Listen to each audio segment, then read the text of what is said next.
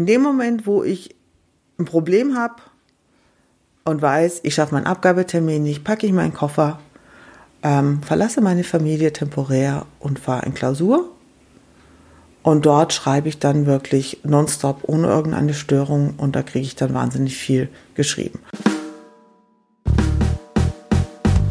Deutsche Bestseller. Deutsche Bestseller. Deutsche Bestseller. Storyteller. Deutsche Bestseller. Hallo und herzlich willkommen bei der ersten Folge von Deutsche Bestseller, der Podcast aus der Bücherwelt. Mein Name ist Andrea Wojtkowiak und ich liebe Bücher. Ja, und deshalb will ich mit Menschen, die mit Büchern zu tun haben, darüber sprechen. Über ihre Werke, über das Schreiben, das Illustrieren, aber eben auch alles drumherum. Und für die erste Folge konnte ich eine Bestseller-Autorin gewinnen, die grandiose Jugendbücher schreibt, aber auch einige super spannende Thriller herausgebracht hat. Ja, und ich kann jetzt noch weiter schwärmen, noch ganz, ganz lange. Ich habe drei Bücher schon von ihr gelesen, aber ihr wollt ja schließlich das Interview hören, oder? Na dann geht's jetzt los. Ich freue mich sehr, dass ich heute mit Janet Clark sprechen darf. Ähm, vielen Dank, dass du heute dabei bist. Gerne, gerne, freut mich. Und ich habe so ein bisschen äh, mich ja vorbereitet. Ich habe zwei Bücher von dir gelesen und im, vor zwei Jahren schon mal ein Buch. Und jetzt habe ich noch mal nachgeguckt. Du bist eigentlich so offiziell Autorin erst seit 2010, hast aber schon zwölf Bücher veröffentlicht. Wie hast du das gemacht? Wenig geschlafen, viel gearbeitet. Du hast dann praktisch fast jedes Jahr, also jedes Jahr mindestens ein Buch, manchmal zwei. Ähm, ich kann mir das gar nicht vorstellen, wie man so, so viel schreiben kann. Also zum einen habe ich natürlich das erste Buch, das 2011 veröffentlicht wurde, schon 2009 angefangen. So ein Buch hat eine lange Vorlaufzeit. Das darf man dabei nie vergessen. Sprich, die Schreibzeit hat 2009 begonnen, nicht 2010. Und das andere ist, dass bei diesen zwölf Büchern ist eine vierteilige Serie dabei. Und das ist wirklich eine Serie gewesen, die, wo ich diese vier Bücher in zwei Jahren schreiben können. Einfach deswegen, weil nachdem das erste Buch mal gestanden hat, das hat ungefähr neun Monate gedauert, die haben auch nur jeweils 200 Seiten, also was halt auch deutlich kürzer ist als meine normalen Bücher. Und das Personal stand und die Geschichte stand, äh, sind natürlich die Folgebände sehr, sehr viel schneller gegangen. Und du schreibst in verschiedene Genres. Du schreibst Thriller für Erwachsene und Jugendbücher. Wie bist du darauf gekommen? Durch einmal, weil ich gerne Thriller lese und weil das so mein Einstiegsgenre war im Erwachsenenbereich und ähm, weil ich tatsächlich angesprochen worden bin, ob ich auch Thriller gerne für den Jugendbuchbereich schreiben möchte. Und nachdem ich zu dem damaligen Zeitpunkt eine Menge Jugendliche hier bei mir in der Küche immer versammelt hatte, hat sich das, fand ich das eine reizvolle Idee für Menschen zu schreiben, mit deren Problemen ähm, ich als Mutter zu dem Zeitpunkt sehr vertraut war. Mhm. Also hast du deinen Testleser sozusagen immer griffbereit gehabt? Genau so ist es. Ich hatte nicht nur die Testleser griffbereit, ich hatte natürlich auch die Zielgruppe sehr, sehr häufig hier bei mir im Haus. Also dadurch, dass einfach die ganzen Freunde meiner Söhne sehr, sehr oft hier sich ähm, und auch Freundinnen aufgehalten haben, hat man natürlich auch sehr viel mitbekommen. Und zwar hautnah eben. Mhm. Waren es dann auch wirklich deine Testleser? Also hast du dann an deinen äh, Kindern getestet? Nein, ich habe nicht an meinen Kindern getestet, sondern an ihren Freundinnen und Freunden. Okay. Das waren tatsächlich meine Testleser oder Testleserinnen. Also auch, also ich habe immer ähm, eine Kombination bei Jugendbüchern von jugendliche Testleser plus erwachsene Testleser, das heißt Kollegen, die ganz anders Test lesen, die natürlich auf, auf Handwerk lesen und nicht auf, wie das jetzt gerade mal so flutscht beim Lesen. Und dann habe ich immer noch so viel Leser, die erwachsen sind, die nicht das Autorenhandwerk kennen, das heißt, die da nicht verkopft dran gehen, sondern die einfach gewöhnt sind, permanent so Lesefutter in sich reinzufressen und die mir danach sagen können, hat gestockt oder ich habe jede Seite umgeblättert, mhm. schnell umgeblättert. Spannend. Und äh, jetzt nochmal zu den ähm, Freunden von deinen Kindern. Äh, sagen die dann wirklich so, ähm, Frau Clark, das war jetzt aber nicht so gut, das hat mir nicht gefallen. Also, Trauen sich da? Also haben's nicht zunächst gibt es niemanden von den Freunden meiner Kinder, die mich Frau Clark nennen. Okay. Und äh, das andere ist ja. Ja. Ganz freundlich, aber kommt schon mal, ähm, dass, also es sind ja auch nicht alle, die da lesen, sondern es sind ganz bestimmte äh, Testleserinnen, muss ich echt sagen. Und äh, also zum Beispiel eine, das ist die Freundin meines Sohnes, Rene, die hat sehr, sehr ehrlich immer mir immer alles genau angekreuzt und sind wir mal irgendwo zusammen essen gegangen und sie hat mir das alles äh, dargelegt, wo sie gestolpert ist, was sie nicht gut fand, wo sie nicht mitkam, also im Sinne von, warum macht der das? Ich kann die Motivation nicht greifen. Und was ich immer sehr nett fand, dann kamen schon dann so bestimmte Wörter, wo sie dann nur so, also ehrlich, also das sagt man doch nicht, das sagt doch keiner, ja. Hier sieht man schon, dass du älter bist. Und das fand ich halt ja, total ehrlich, total super. Und weil es ja genau darum geht. Ich brauche keine Testleser, die mir sagen, Wahnsinn, was für ein tolles Buch. Ich brauche Testleser, die mir sagen, ähm, ja, bin gut durchgekommen oder hat mir eigentlich so gefallen, aber da hakt's, das gefällt mir nicht. Warum macht die das? Verstehe ich nicht. Die ist total blöd. Das ist eine dumme Kuh, diese Protagonistin. Weil, wenn mir ein Testleser das sagt, dann habe ich danach die Möglichkeit, etwas zu verändern, was zu verbessern. Wenn das Buch gedruckt ist und die Leser mir das als Rezensionen um die Ohren hauen, habe ich ein Problem. Genau. Das ist ja wirklich ein Glücksfall. Weißt du noch irgendwie so eine äh, Formulierung, was sie irgendwie komisch fand, was so zu alt war, was man als Jugendlicher gar nicht mehr sagt? Zum Beispiel Clique. Ja. Echt? War ein Buch und da war halt sie und ihre, als sie zu ihrer Clique zurückging und dann irgendwie so, Clique? Ja klar, Clique ist echt ein Wort aus den 80ern, ja. Mm, also solche Wörter zum Beispiel, die, die es heute nicht mehr so gibt oder auch zum Beispiel, klar, ähm, wenn ein Jugendlicher was sagt, dann redet er nicht von Jugendlichen. Weil Klar. das ist seine eigene Altersgruppe, das ist seine Peer Group. Und da muss ich total aufpassen als Erwachsene, dass ich nicht diesen Blick auf die Jugendlichen habe und sie mit den entsprechenden Attributen belege, sondern dass ich wirklich in die Rolle dieser Protagonistin oder des Protagonisten reingehe und aus dessen Blick ähm, meine Welt betrachte. Und dann werde ich nicht von den anderen Jugendlichen sprechen, sondern ähm, von, von, von der Gruppe, von äh, den anderen, ähm, von, vom Footballteam oder was auch immer, aber nicht von den Jugendlichen. Jetzt sind die äh, neuesten Bücher, also die neuesten Veröffentlichungen sind eben auch Jugendbücher, ewig dein und ewig wir. Ähm, also die gehören auch zusammen. Wie bist du auf die Idee gekommen? Was spielt ja in Amerika? Oder also irgendwie an der Grenze zu äh, Kanada? ne? Es ist ein Indianervolk irgendwie mit dabei. Ich will jetzt auch nicht zu viel verraten, weil die Leute sollen das Buch ja lesen. Aber ähm, wie bist du überhaupt auf die Idee gekommen? Du wohnst ja in München. Das ist ja jetzt ganz schön weit weg.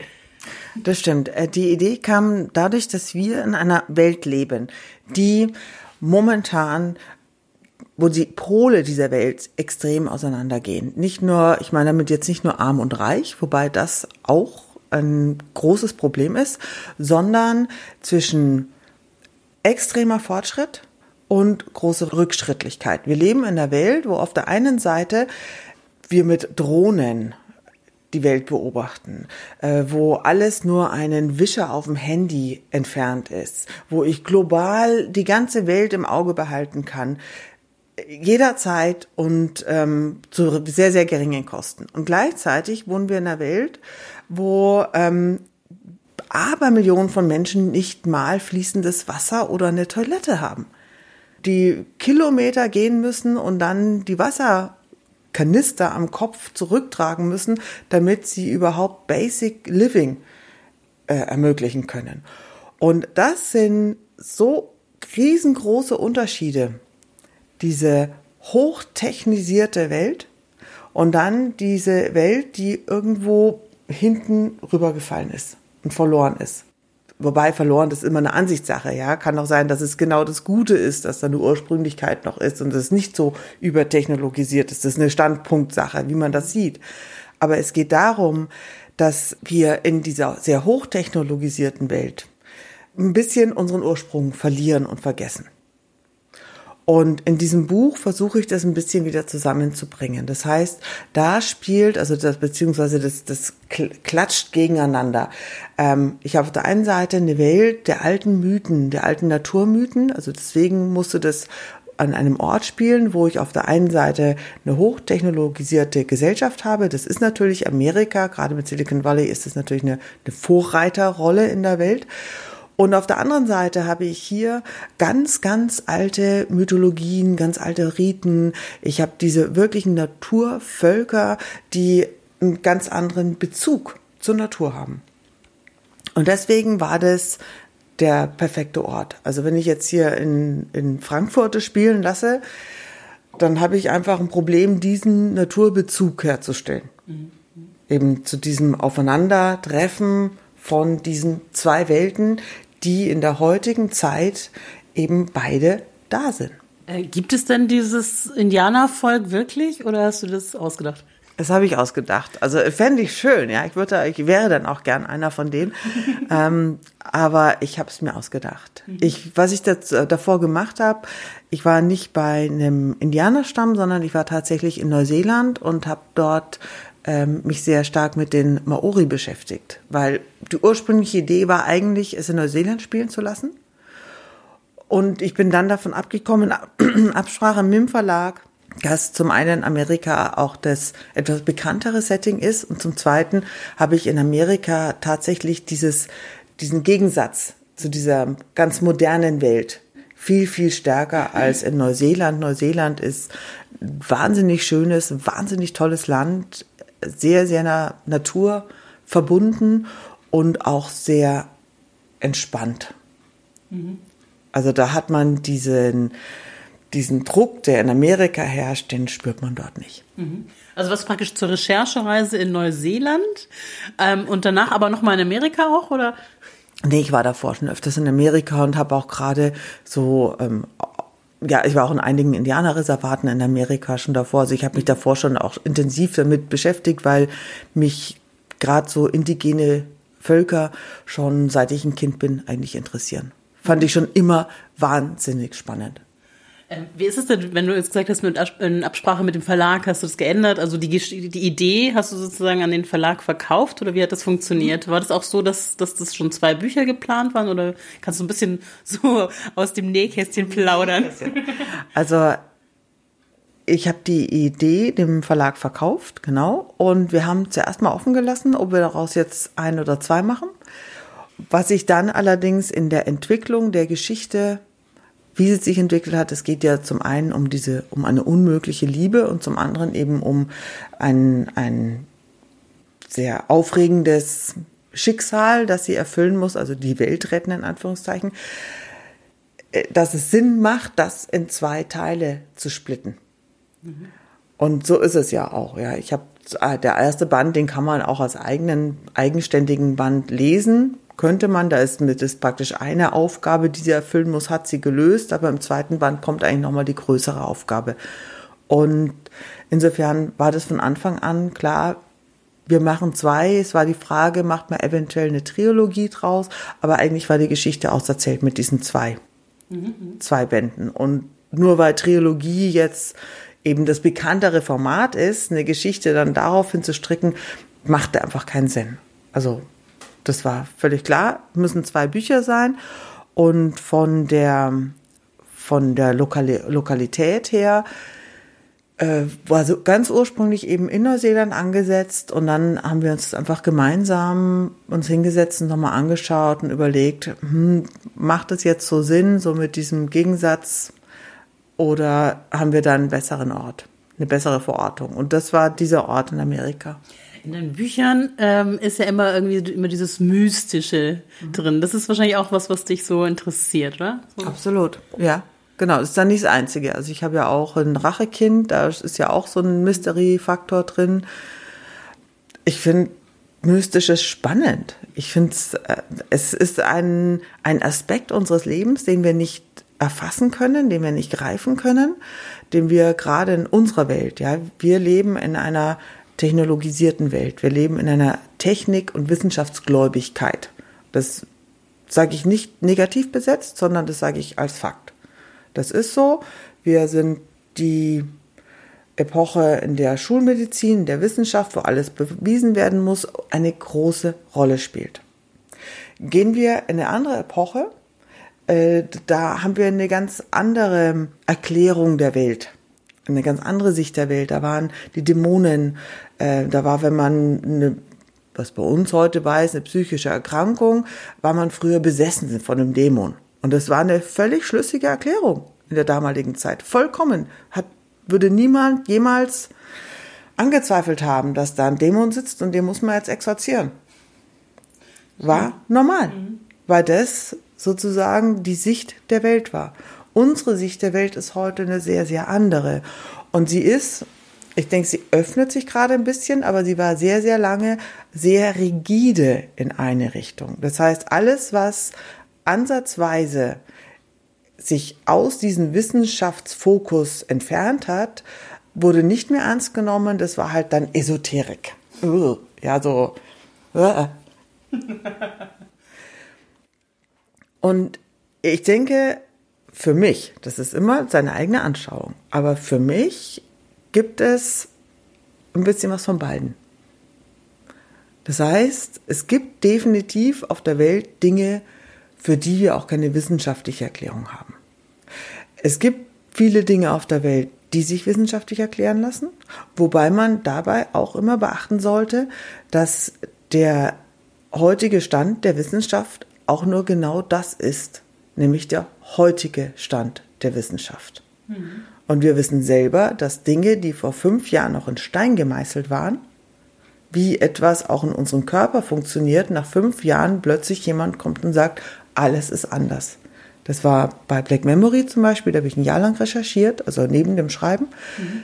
Das war Ganz, ein Thriller, ne? Ein Erwachsenen-Thriller. Wissenschaft, Erwachsenen-Wissenschaftsthriller. Mhm. Und das war unglaublich spannend. Da ging es sehr viel auch um ähm, Gehirnforschung, Neurologie, also sehr viel auch so Quantenphysik, so, so Aspekte, die, die auf der einen Seite ein sehr, sehr starkes Forschungsgebiet sind, das, wo schon sehr viel erforscht wurde, aber wo noch sehr, sehr, sehr viel offen ist. Wo eigentlich gerade in der Quantenphysik man noch an dem Anfang steht. Mhm. Und in den letzten Jahren haben sich da unglaubliche neue Erkenntnisse ergeben, die ganz, ganz viele bisher in Stein gemeißelte Dinge absolut in Frage stellen. So wie wir uns bisher Dinge erklärt haben, wie etwas funktioniert, wahrscheinlich in ein paar Jahren man zurückblicken wird, naja, ne, weiß man ja, dass das natürlich Quatsch ist. Also, und das ist normal, ja, mhm. das ist völlig normal. Und das ist spannend. Und dass man da eben offen ist, dass es auf der einen Seite diesen wissenschaftlichen Aspekt gibt und auf der anderen Seite auch ein Aspekt, ja, wer sind wir? Was ist unsere Seele? Was macht uns aus? Was ist wirklich, wo kommen wir her? Gibt es eine Wiedergeburt? Ja, bei uns würde man sagen, Wiedergeburt, äh, klar, das nächste Mal bist du ein Regenwurm, ja. Also je nachdem, mit wem du redest, kriegst du dann so, ja, ja, ich war mal eine Königin oder klar. Ja, dann kommt dann so dieses, diese Bewegung, wo man das Augenlid runterzieht und sagt, mh. Auf der anderen Seite, was wir hier vergessen ist, es gibt Millionen von Menschen, für die Wiedergeburt ein Teil ihrer Religion ist. Mhm. Da ist das vollkommen normal. Da wird das ganze Leben danach ausgerichtet, wie verhalte ich mich, damit ich sozusagen in eine bessere Kammerstufe komme. Mhm. Und das ist auch nur die Sichtweise. Und deswegen finde ich halt solche Sachen, mich mit Mythen und Mystik und althergebrachten Ideen zu beschäftigen und das Ganze dann in einem Bezug zur heutigen Welt, zu der Welt, in der wir hier in diesem Kulturkreis leben, finde ich wahnsinnig faszinierend. Mhm. Und es funktioniert ja auch gut in deinen Büchern. Also zum einen natürlich sind es die Jugendlichen, die ja, wie du gesagt hast, die Probleme haben, die heute Jugendliche haben. Die haben auch ein Handy.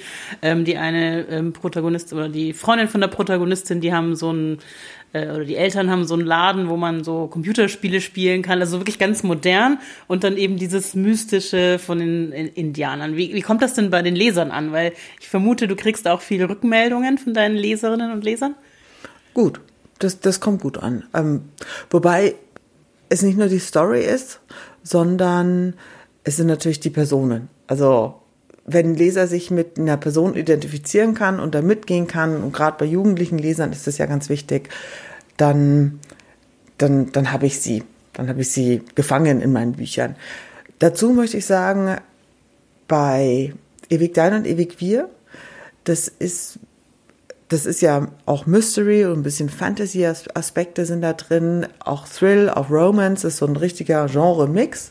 Da ist es etwas anders als bei Büchern, bei denen ich auf so ganz jugendspezifische Problematik eingehe. Mhm.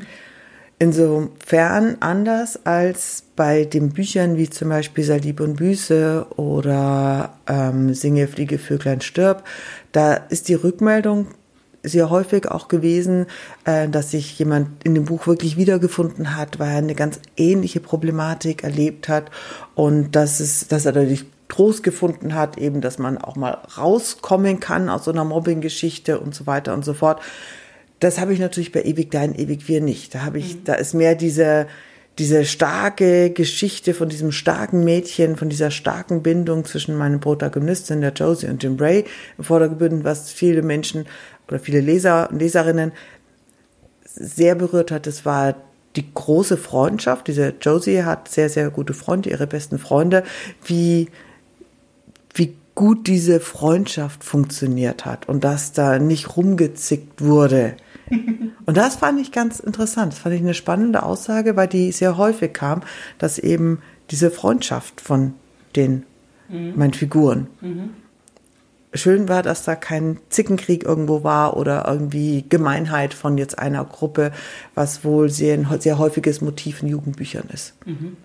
Und der Ray, der ist ja auch so ein Mädchenschwarm, würde ich sagen. Also ich habe mir gleich so vorstellen können, wie das auch verfilmt wird. Kannst du das auch vorstellen? Gibt es da schon irgendwie äh, Ideen, Anfragen? Nein, es gibt leider keine Anfragen. Ich kann mir absolut vorstellen, dass das verfilmt wird, weil es natürlich ein bildgewaltiger Film wäre, mhm. allein durch das Setting. Und ähm, naja, Ray ist ein Native American mit grünen Augen und das Grün hat ja nun in, in dieser Geschichte eine ganz, eine ganz starke Rolle, äh, woher das Grün seiner Augen kommt und dass sich eben diese, diese Augenfarbe permanent verändert, eben je nachdem, welche Stimmungslage da ist. Das, das, hat, ja, das hat ja einen Hintergrund und ähm, ja, ich kann mir den schon sehr attraktiv vorstellen, wenn man jetzt mhm. auf grüne Augen und schwarze Haare steht. Genau, ich glaube auch, das, das wäre nicht schlecht. Aber gut, da muss man ein bisschen warten. Vielleicht kommt ja jetzt kommt da noch irgendwie was von Hollywood oder so. Es ist schwierig. Deutsche Jugendbücher, mhm. Verfilmungen, Verfilmungen sind einfach wahnsinnig teuer. Und eben eine deutsche Produktion, die dann auch noch in Amerika filmen müsste oder einen Ort, den man irgendwie so hintrimmen könnte, ist ähm, sehr schwierig. Ja, deswegen ist ja gut, dass wir noch unser Kino im Kopf haben. das funktioniert ja auch bei deinen Büchern. Ähm, vorhin hattest du gesagt, ähm, keiner deiner äh, der Freunde von deinen Kindern sagt Frau Clark zu dir. Jetzt könnte der eine oder andere denken, ja, dann ist das ja bestimmt ein Pseudonym. Ist es aber nicht, das weiß ich schon. Wie bist du zu deinem tollen Namen gekommen? äh, Janet ist mein Geburtsname. So wurde ich getauft. Warum man in den 60er Jahren in Bayern mit einem englischen Namen getauft wird, wird auf ewig das äh, Geheimnis meiner Eltern bleiben.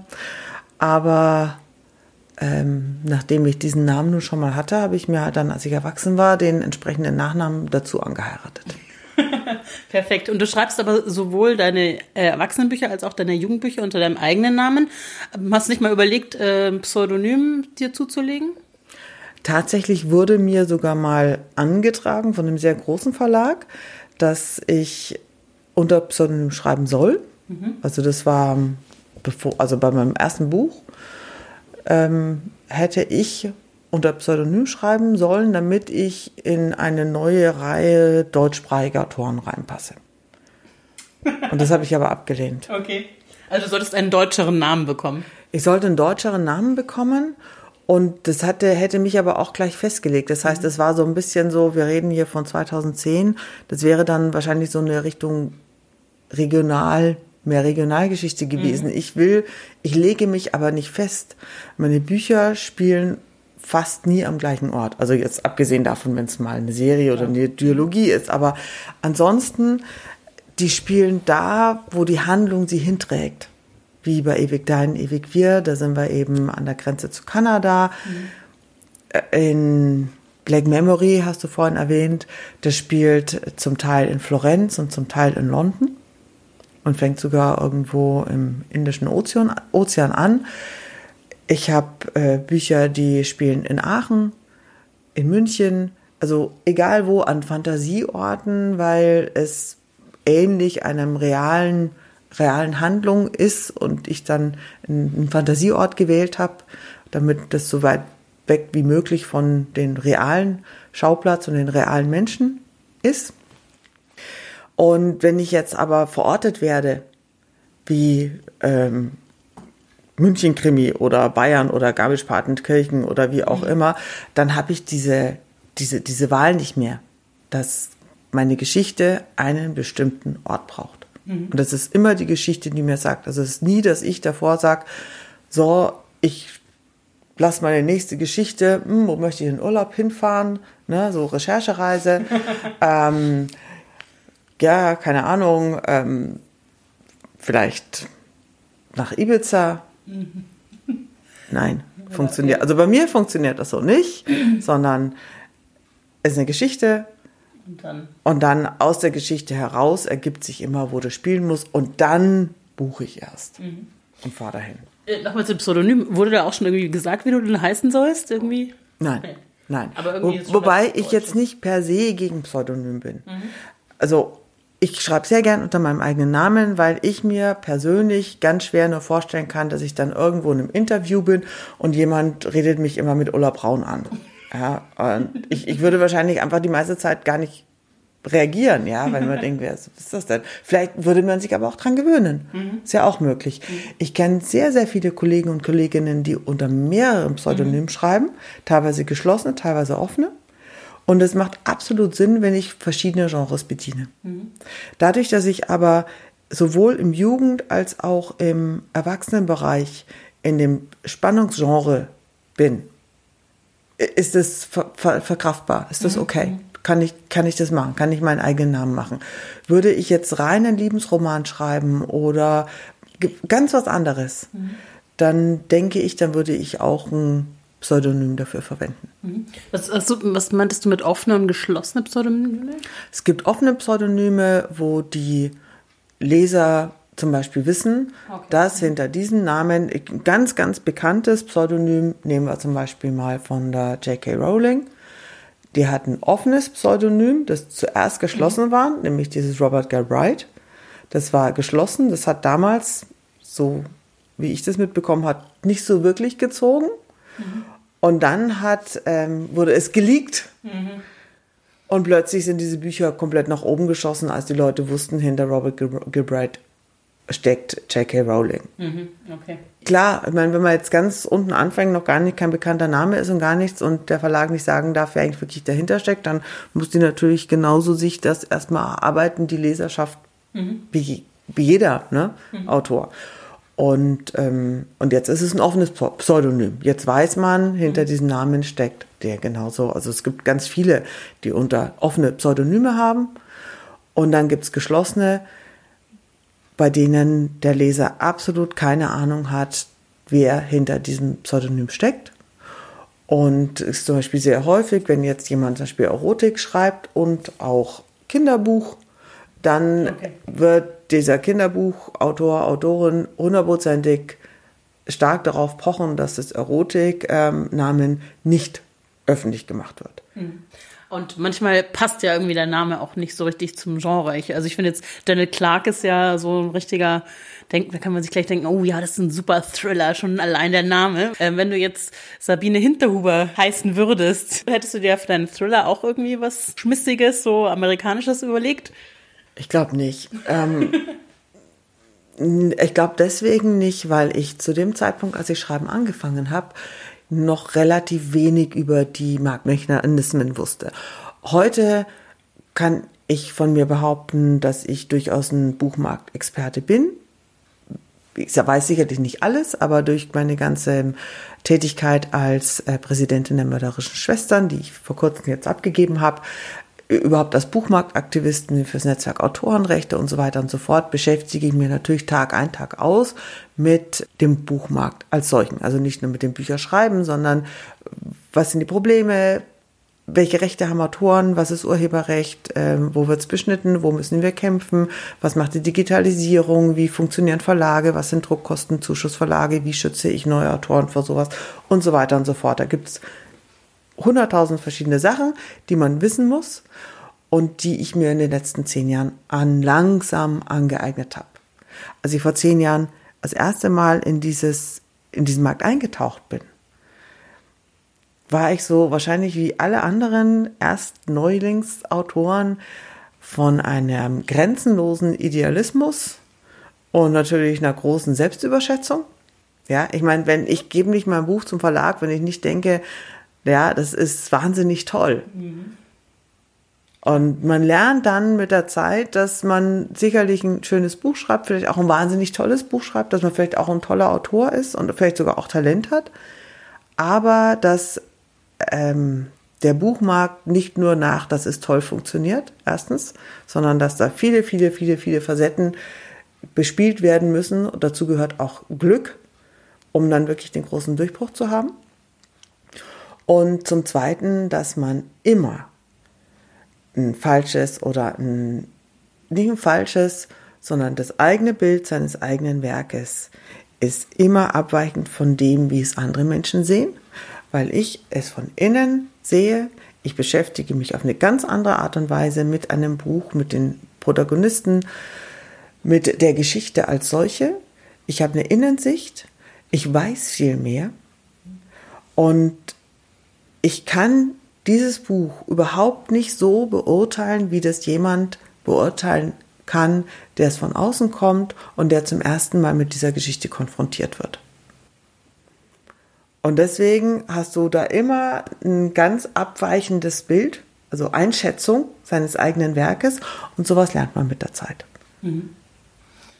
Also jetzt aus der Sicht von heute würdest du vielleicht schon sagen, dass es dass ein Pseudonym geben könnte bei einem anderen Namen, aber und vielleicht auch einen männlichen Namen, weil gerade bei Thriller ziehen, glaube ich, Männer noch mehr.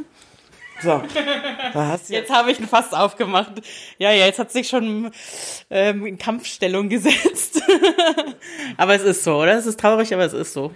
Also zum ersten Mal natürlich. Es ist absolut so. Der Krimi ist das Gender-Stiefkind der Literatur. Kann man nicht anders sagen. Wir haben gerade eine Studie gemacht, Hashtag Frauenzählen, und haben äh, über einen Monat lang zweieinhalbtausend Rezensionen in Fernsehen, Print, Radio äh, gezählt. Und dabei kam raus, dass 80 Prozent aller Krimi-Rezensionen laufen über von Männern geschriebenen Büchern. Und dabei kam auch noch raus, dass von den von Männern äh, verfassten Rezensionen, also dass Männer, die haben wiederum zu 82 Prozent nur auch männliche Bücher rezensiert. Und das ist traurig, äh, spiegelt aber genau das wider, was wir ohnehin schon so gefühlt haben. Wir wollten mal Zahlen haben, um mal zu repräsentieren, was ist es. Also insgesamt über die gesamte Literatur haben wir so ähm, ein bisschen so zwei Drittel ungefähr, zwei Drittel, ein Drittel. Beim Grini ist es eben nochmal verschärft. Zum Beispiel im Jugendbuch, Kinderbuch, da hast du einfach viel, viel mehr weibliche Autorinnen. Hast aber zum Beispiel im, im Jugendbuch, im Kinderbuch haben wir 50-50, aber die Anzahl der Autorinnen ist sehr viel höher. Auch da ist es natürlich dann ein schiefes Bild. Das heißt, wenn ich als männlicher Autor ein Buch schreibe, ist meine Chance, dass ich eine Rezension bekomme, deutlich größer, als wenn ich als weibliche Autorin ein Kinderbuch oder Jugendbuch schreibe. Und dennoch muss ich sagen, ich kämpfe dafür, dass sich da was ändert. Ich mache darauf aufmerksam und äh, versuche etwas zu ändern im System. Wenn ich mir als Frau ein männliches Pseudonym gebe, dann ändere ich das System nicht, sondern ich bespiele es. Ja, ich füge mich dem System. Und genau das will ich nicht. Natürlich kann ich sagen, ja, äh, super, äh, wenn ich jetzt ein männliches Pseudonym gerade mit einem Wissenschaftsthriller, ja, habe ich ein Riesenproblem als Frau, da überhaupt ernst genommen zu werden. Könnte ich mit einem männlichen Pseudonym vielleicht viel mehr Bücher verkaufen? Kann sein. Aber es würde mir in meiner eigenen Weltanschauung und für das, was ich stehe und was ich kämpfe, nämlich, dass ich als Frau einen Wert habe, einen Platz habe und der ist mindestens gleichwertig zu dem Platz eines Mannes, mir dagegen gegen mich selbst arbeiten würde. Und das würde ich nie machen. Wie ist es denn mit den ähm, Büchern, die veröffentlicht werden im Be Bereich Krimi und Thriller? Wie, weißt du da, wie die Prozente sind, Frauen, Männer? Also was, was es gibt am Markt? Ähm, ja und nein. Von so Zählungen, die wir gemacht haben, hast du ungefähr einen Gleichstand. Ungefähr 50-50, aber du hast eine große Verschiebung im Rahmen dessen, was erscheint. Das heißt, wenn du mehr auf die Hardcover gehst, dann hast du mehr Männer und im Taschenbuch hast du mehr die Frauen. Viele Autorinnen sind in kleinen Regionalverlagen, wo auch so gut wie kein Vorschuss gezahlt wird und keine Werbung gemacht wird. Da wirst du sehr, sehr viele Autorinnen finden. Da finden sich auch Autoren. Ja, es ist nicht nur, das, das ist nur so und das ist nur so. Aber du hast so eine Verschiebung zwischen männlich ist eher so Hardboiled, so der Polit-Thriller. Diese Richtung, das ist so eher männlich besetzt und das ist schon auch gesteuert, auch mit von den Verlagen gesteuert. Das wird so erwartet, dass ich als Frau eher die psychologische Komponente besetze, eher so ein bisschen cozy mache, regional und so weiter und so fort, aber nicht hier diesen Serientäter und so richtig Splatter oder sowas. Aber wenn es jetzt natürlich auch im ähm, Hardcover-Bereich mehr Männer gibt, dann äh, wirkt sich das ja auch auf den Verdienst aus. Ne? Dann ist es so wie in vielen Bereichen, dass Männer auch als Autoren mehr verdienen als Frauen. Ja, also Autoren, klar, Vorschüsse sehen oft so aus, dass bei- die bei Männern höher sind als bei Frauen, dass die da mehr verdienen. Sei es, dass sie ein besseres Verhandlungsgeschick haben, wobei ich kenne die Verträge meiner Kollegen nicht. Klar. Es ist nicht so, dass grundsätzlich ein Mann mehr bekommt wie eine Frau. Es heißt auch nicht, dass ich im Hardcover grundsätzlich mehr verdiene. Ich verdiene natürlich im Hardcover pro verkauftes Buch deutlich mehr. Das stimmt. Ich habe eine viel größere Chance, ins Feuilleton zu kommen mit einem Hardcover. Das stimmt auch. Aber es sah sehr oft, dass die Verkaufszahlen im Hardcover erstmal geringer sind.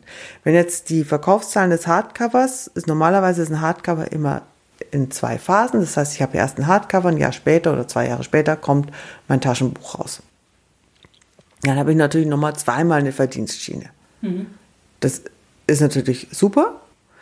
Es gibt aber auch Hardcover-Bücher, die dann nie im Taschenbuch erscheinen, weil sie sich nicht gut genug abverkauft haben. Auch das gibt es. Und äh, die, bei den Bestsellerlisten ist es schon so, dass sehr oft die von Frauen geschriebenen Bestseller besser laufen als die von Männern. Immerhin. Ein Lichtblick. Du bist ja hauptberuflich Autorin, seit, seit du eigentlich dein erstes Buch rausgegeben hast, ne? Oder? Äh, Und ich habe letztens, glaube ich, auf deiner Facebook-Seite oder irgendwo gelesen, ähm, sehr schön, wenn jemand dich kennenlernt und dann fragt, was du beruflich machst, sagst du Autorin und dann kommt erstmal, aha, kann man davon leben? Und dann irgendwie, wo kann man denn ihre Bücher kaufen? kommt sowas oft? Also kann man davon leben? Kommt nicht so oft, weil das ist dann, also man fragt ja auch nicht immer so die Leute, du, wie viel verdienst denn du jetzt eigentlich jetzt, wo wir uns zwei Minuten kennen, ja? Die Frage, wo man denn meine Bücher kaufen kann, kommt extrem oft. Also Leute, die mich jetzt nicht kennen, wahnsinnig oft, wo ich mir denke, also haben die noch nie ein Buch gekauft? Also Buchladen wäre jetzt ja naheliegend. Ich bin da mal ganz sprachlos, weil ich denke so, was soll ich jetzt sagen? Das ist irgendwie, also äh, es ist erstaunlich. Äh, Was auch kommt, ist die Frage, unter welchem Namen ich denn veröffentliche. Ja, gut, halt unter meinem eigenen, okay. Klar, ähm, sind halt Leute, die noch nie was von mir gelesen haben. Ist natürlich so, das sind meistens Erwachsene, die das fragen. Ich habe drei Erwachsenenbücher geschrieben, neun Jugendbücher, schreibe gerade an meinem nächsten Jugendbuch. Ich bin natürlich im Erwachsenenbereich deutlich weniger bekannt als im Jugendbuchbereich. Ich muss sagen, jetzt rede ich mit Erwachsenen, die vielleicht dann nicht mal Krimi-Leser sind. Klar, dann kennen die meinen Namen nicht. Völlig klar, ist auch völlig in Ordnung. Und die denken dann wahrscheinlich, oh, ich habe mal ein Buch geschrieben und das lagert jetzt bei mir unten im Keller und Ich verkaufte es Samstagnachmittag auf irgendwie aus dem Auto Kofferraum raus. Das wäre doch schön. Manche haben ja so angefangen, ne? Äh, äh, Nele, Nele Neuhaus, glaube ich auch. Neuhaus hat Jetzt aber nicht über. im Kofferraum verkauft, sondern die ist ähm, Rumgefahren, rumgefahren? Ja. und hat es in die Buchhandlung gelegt. Ja, super. Da habe ich, habe ich Respekt vor. Und, Großen und, Respekt. und wer noch? Was ist das? John Grisham. John Grisham auch. Hm? Der hat mit ähm, praktisch auf diesen aus dem Kofferraum raus aus so Samstagsflohmärkten seine Bücher verkauft. So hat er angefangen. Also ist doch gar nicht so schlecht. Das ist so eine gute Idee. Nee, habe ich totalen Respekt davor. Für- Ich meine, das ist Leidenschaft, ja.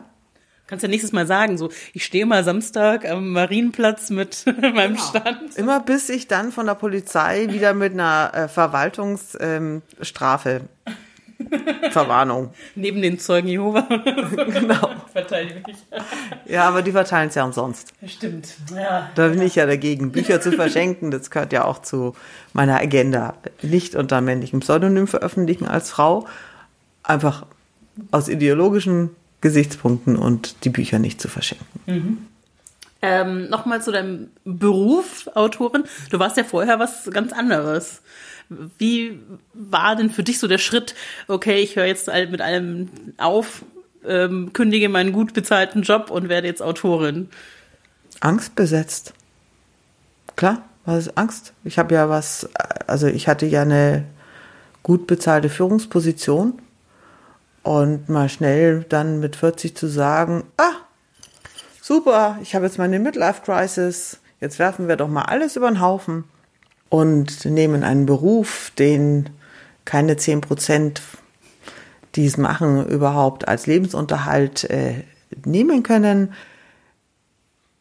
das war für mich nicht einfach. Ich bin auch so ein, eigentlich so ein Sicherheitsmensch und vielleicht war das für mich und meinen Lebenslauf wichtig, auch mal so loszulassen und nicht das zu machen, was naheliegend ist und was Sicherheit ist, wie ich mein ganzes Leben gemacht habe.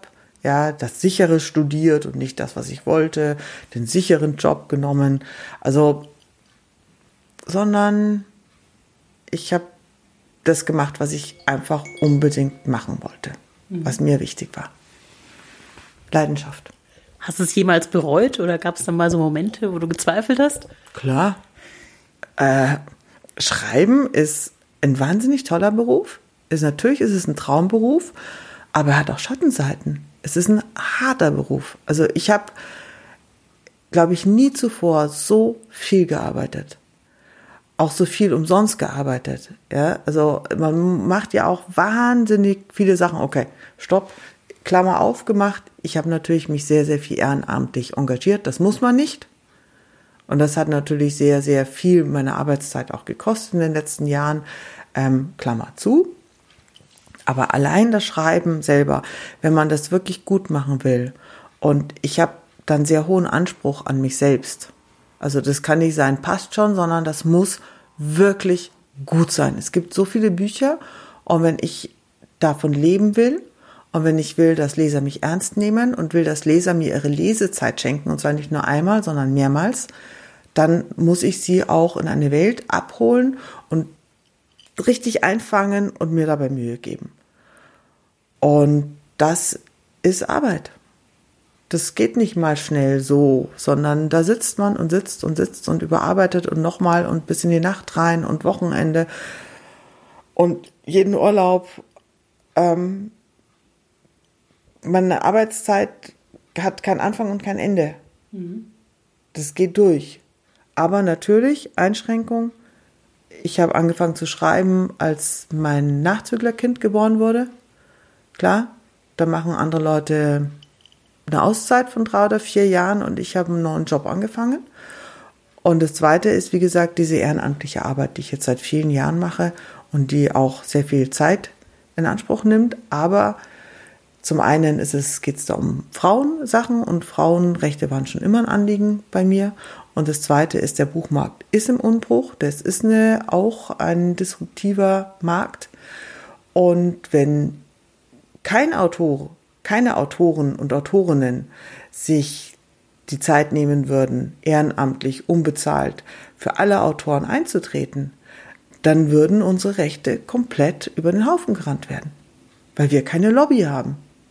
Nochmal kurz zu deiner Arbeitszeit. Du hast gesagt, die hört eigentlich nicht auf, aber du hast sicher so Rituale oder auch bestimmte Zeiten, die du dir nimmst. Wie, wie schaut das so aus? Wie strukturierst du das?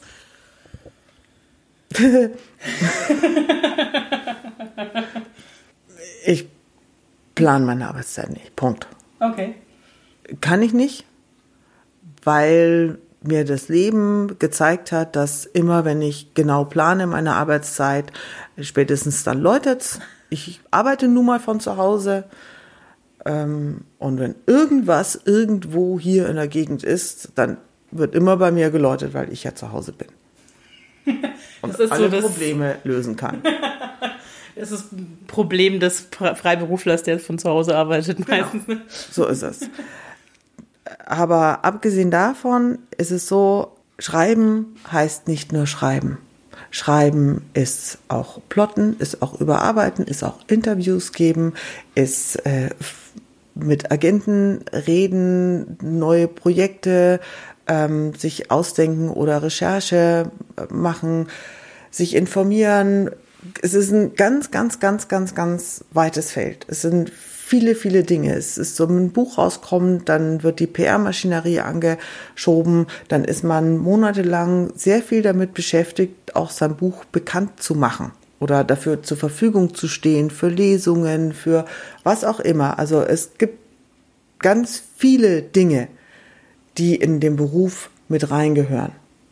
Auch Testlesen für Kollegen gehört auch dazu, weil ich kann nicht immer nur sagen, andere sollen für mich Test lesen. Ich muss auch Test lesen und dann Rückmeldung geben. Auch das kostet Zeit. Und das kann ich nicht irgendwie so einplanen, ah ja, genau, am 13. März kriege ich dann XY, sondern da kommt der Anruf und dann weiß ich, okay, nächste Woche schiebe ich mir das irgendwann mal rein.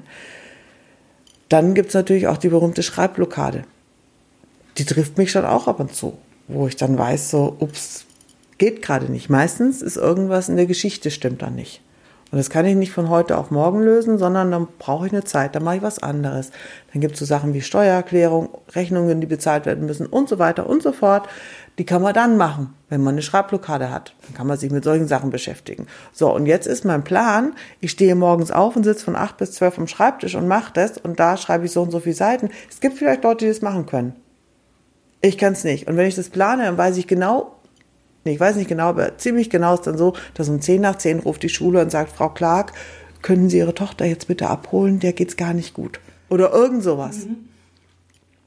In dem Moment, wo ich ein Problem habe und weiß, ich schaffe meinen Abgabetermin nicht, packe ich meinen Koffer, ähm, verlasse meine Familie temporär und fahre in Klausur.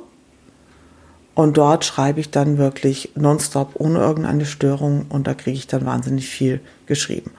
Und ansonsten schreibe ich sehr, sehr viel auch abends und nachts. Das heißt, wenn dann hier Ruhe eingekehrt ist, alle sind weg. Also mit Ruhe eingekehrt meine ich ja auch, weil meine Tochter ist ja tagsüber in der Schule, ist ja gar nicht da.